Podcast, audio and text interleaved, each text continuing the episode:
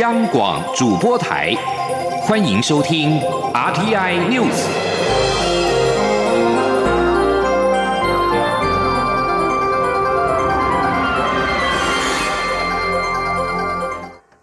各位好，我是主播王玉伟，欢迎收听这节央广主播台提供给您的 RTI News 新闻。首先带您关注，中央研究院有一名员工确诊感染了武汉肺炎 COVID-19，院方今天出面说明。这位员工以及正在做居家隔离的同仁都没有参与防疫相关的研究工作，而除了院内的建物加强消毒、人员进行管制之外，从下周开始，中研院也将开始进行异地办公以及居家办公，防疫措施再升级。今天央广记者谢嘉欣的采访报道。中央研究院二十号晚间证实，一名院内员工确诊武汉肺炎，目前已就医隔离。防疫医疗团队并掌握十六位近距离接触者做居家隔离，另有二十五位进行居家自主健康管理十四天。院方二十一号在对外说明指出，个案相关的接触史、旅游史都交由中央流行疫情指挥中心调查，中研院会配合办理。而虽然相关资讯不便对外透露，但目前也已掌握因公出国同。同仁受邀来台的外籍人士名单将做主动关怀。中研院强调，不论是染疫个案或是其他接触者，都不涉及防疫研发工作。中研院总务处处长张刚维说：“那目前我们知道，这位呃确诊的同仁并没有参与本院对外的工作，也没有参与防疫的研究工作。相关的居家隔离的人员跟确诊的同仁都没有参与本院近期防疫的。”研究工作，中研院表示，春节就已展开防疫工作。院区除了开放空间难以管制外，各栋建筑都做严格的门禁管制，出入需出示识别证、登记健康记录表。未来也将加强管理，访客需做登记。院方并呼吁同仁在密闭空间戴口罩。中研院指出，本周已开始异地办公或居家办公。另外，百人以上会议室下周起也停止外界活动，会以专案处理，且不举行大型会议及活动。院方相关会议都改以视讯进行。而中研院所属的展馆，包括综合体育馆、蔡元培纪念馆、岭南美术馆，二十二号起关闭；而历史文物陈列馆、胡适纪念馆、民族学研究所博物馆，则从二十三号起休馆。后续将是疫情决定是否开放。中央广播电台记者谢嘉欣采访报道。慎防校园出现群聚感染，国立台湾大学校长管中敏今天表示，台大将从下周一开始执行三项扩大防疫措施，包括校内所有馆舍实施门禁刷卡与体温量测，暂停百人活动或集会，以及停驶台大与中央研究院路线的交通车，确保师生安全。前天记者陈国伟的采访报道。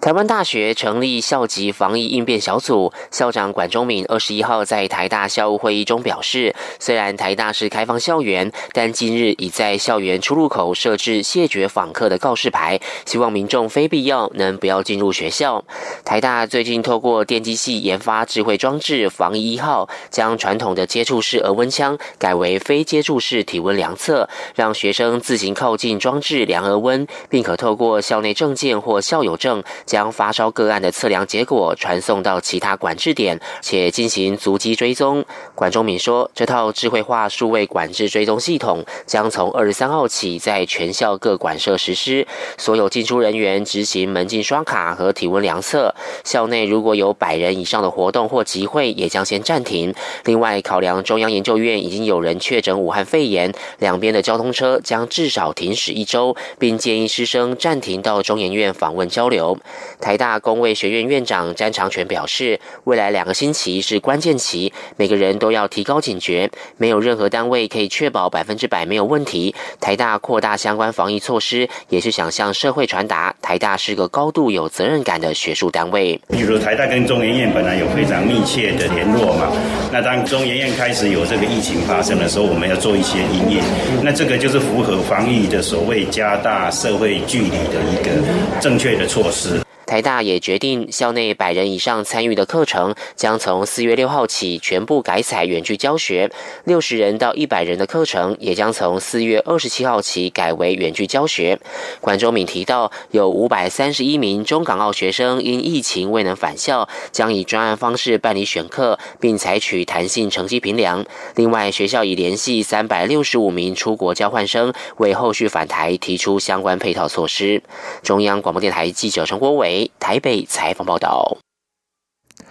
由于疫情现在全球蔓延，也让许多人有家归不得。外交部今天指出，为了因应各国针对武汉肺炎采取边境及飞航限制，在二十一号，包括二十一号当天。以前以免签证落地签或是持停留签证入境台湾，而且尚未逾期停留的外籍人士，在台湾停留期限一律自动延长三十天，不需要另外申请。不过，相关外籍人士在台湾总停留天数仍不得超过一百八十天。相关措施将是疫情发展检讨调整。另外，外交部也提醒，内政部移民署在二十号宣布，针对逾期拘留外籍人士推动自行到案专案，对宣导及专案期间从三月二十号到六月三十号之间自行到案者，将采取不收容、不管制来台期间以及最低罚款等优惠措施。目前疫情在全球延烧，但东京奥运仍然是照常筹备。外界关切台湾选手备战的情况以及相关的防疫措施。教育部向立法院提出报告，表示会强化防疫措施，全力备战，兼顾竞技体育政策发展以及国民健康安全的双重目的，并且以超越二零一六里约奥运参赛成绩一金两铜为目标。立法院教育及文化委员会邀请教育部二十三号就二零二零东京奥运备战状况及防疫措施进行报告，并且被执行。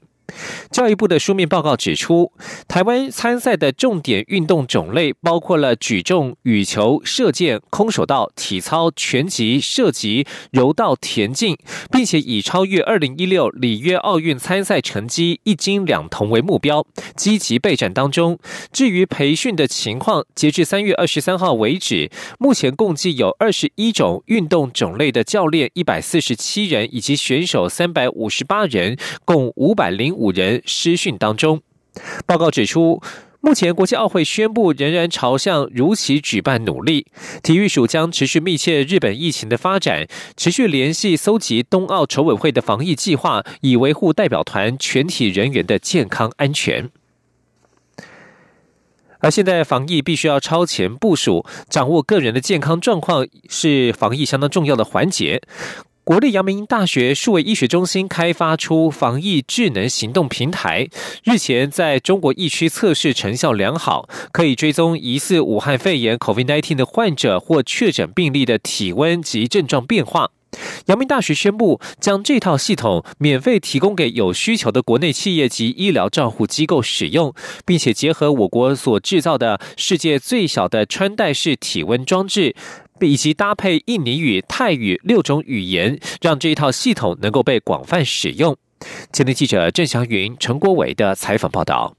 阳明大学数位医学中心开发防疫智能行动平台，让企业可透过云端随时掌握员工的身体状况。所有人每天都要填写症状评估问卷和心情问卷。如果符合自主健康管理、居家检疫或居家隔离的条件，系统将自动通报企业主及医疗院所。我们平台这边马上自动判断说，他这个是高风险情况，我们马上提醒他。我们不只是去评估你有高风险的症状。同时，我们可以根据需求去推送有关是属于心理状态的、压力的。然后这些都是可以了解。然后刚其实也有功能没有显示，是你还可以提出你的生活需求。因为一旦你被隔离之后的话呢，你是十天理论上你不应该出来。那么你需要什么东西都可以在我们平台上面提出来。防疫智能行动平台具有体温监测、GPS 定位、追踪接触史及自动预警等功能。在体温量测上，除了可手动输入，也结合进驻阳明大学育成中心企业所研发的智慧体温贴片，仅新台币十元硬币大小，贴在身上就能二十四。四小时监控自身体温，这样一个小小的贴片，我们做到全世界最小，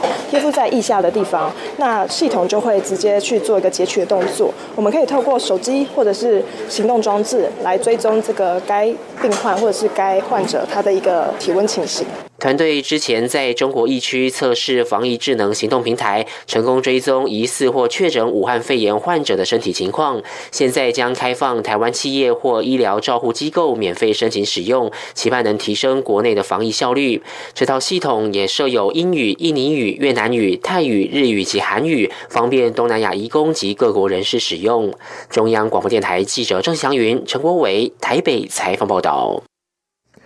继续关注国际疫情动态以及各项的限制措施。美国纽约州武汉肺炎 （COVID-19） 确诊病例数在二十号冲破了七千例，达到全美一半左右。为了遏阻疫情蔓延，纽约州长古默下令所有非民生必需品业者员工待在家，并且加强限制外出。美国总统川普二十号宣布，将关闭美国与加拿大、墨西哥的边境，暂停非必要的旅行，但是贸易与商业往来不在此限。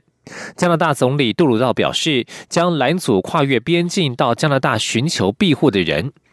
另外，美国副总统彭斯的办公室有一名成员成为确诊案例，但川普和彭斯都没有与患者有密切接触。在南美洲方面，先前为了确保观光业运作而试图维持对外开放的古巴，在二十号也宣布对非本国居民关闭边境。而在欧洲方面，英国首相强生下令全英国的酒吧、咖啡厅、餐厅二十号晚上起关闭，政府将补助员工八成薪水。伦敦即将封城的消息近日盛传，但是唐宁街发言人表示，绝不可能限制民众进出。目前，当地的地铁与火车仍照常行驶。在意大利，疫情仍然未见趋缓。二十号突破单日记录，新增了六百二十七起病例，确诊病例已经达到四万七千零二十一起。德国超过一万人确诊，土耳其疫情也加温，一天之内新增了三百一十一起病例。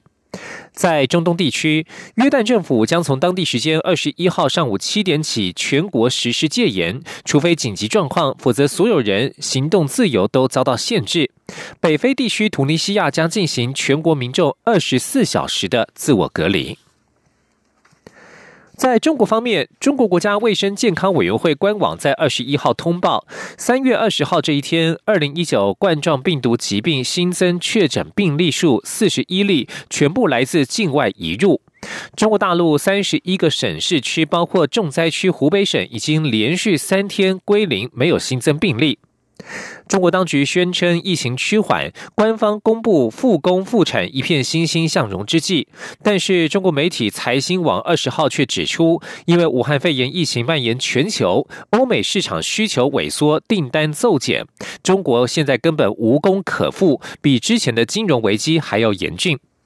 财新网二十号报道，因为疫情肆虐，三月初来自欧美市场的订单大幅减少，使得刚复工的外贸行业再次陷入了冰点。短短两周，从招工困难变成无工可复，多家外贸厂商倍感无助，大吐苦水。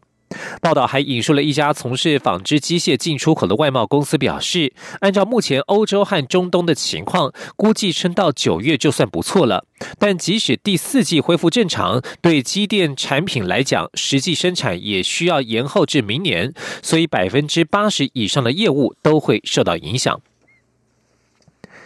焦点转到美国，关注的是军事动态。美国二十号宣布，已经成功测试了一款未搭载武器的极音速飞弹原型，使得这一款可携带核弹的武器，恐怕加速世界强权之间的军备竞赛。美国国防部指出，极音速武器能够以音速五倍、五马赫以上的速度，而且具有极高的机动力，能够在各种高度和方位飞行，让飞弹能够在十几或几十分钟之内打击到数百甚至数千英里以外的各种高价值目标，还难以被侦测与拦截。十九号的试射成功是研发的一大里程碑，让美军能够继续往二零二零年代中期部署这种武器的目标迈进。法新社报道，美国国防部正在极音速武器研发竞赛当中奋起直追莫斯科和北京，即便他们也认为此举恐怕会升高核子冲突风险，引发危机，而各国难以建立防御机制与他们抗衡。以上新闻，王玉伟编辑播报。大家好，我是苏家斌医师。接触过确诊个案的民众会进行居家隔离，所有从国外入境者都需要居家检疫，都必须遵守以下原则：一、不可外出，也不能搭乘大众交通工具；二、每天记录体温和身体状况；三、避免与他人近距离互动；四、隔离检疫者和家人都要勤洗手，若有公共设备，需每日以漂白水消毒三次。再次呼吁大家，千万不要拍拍照。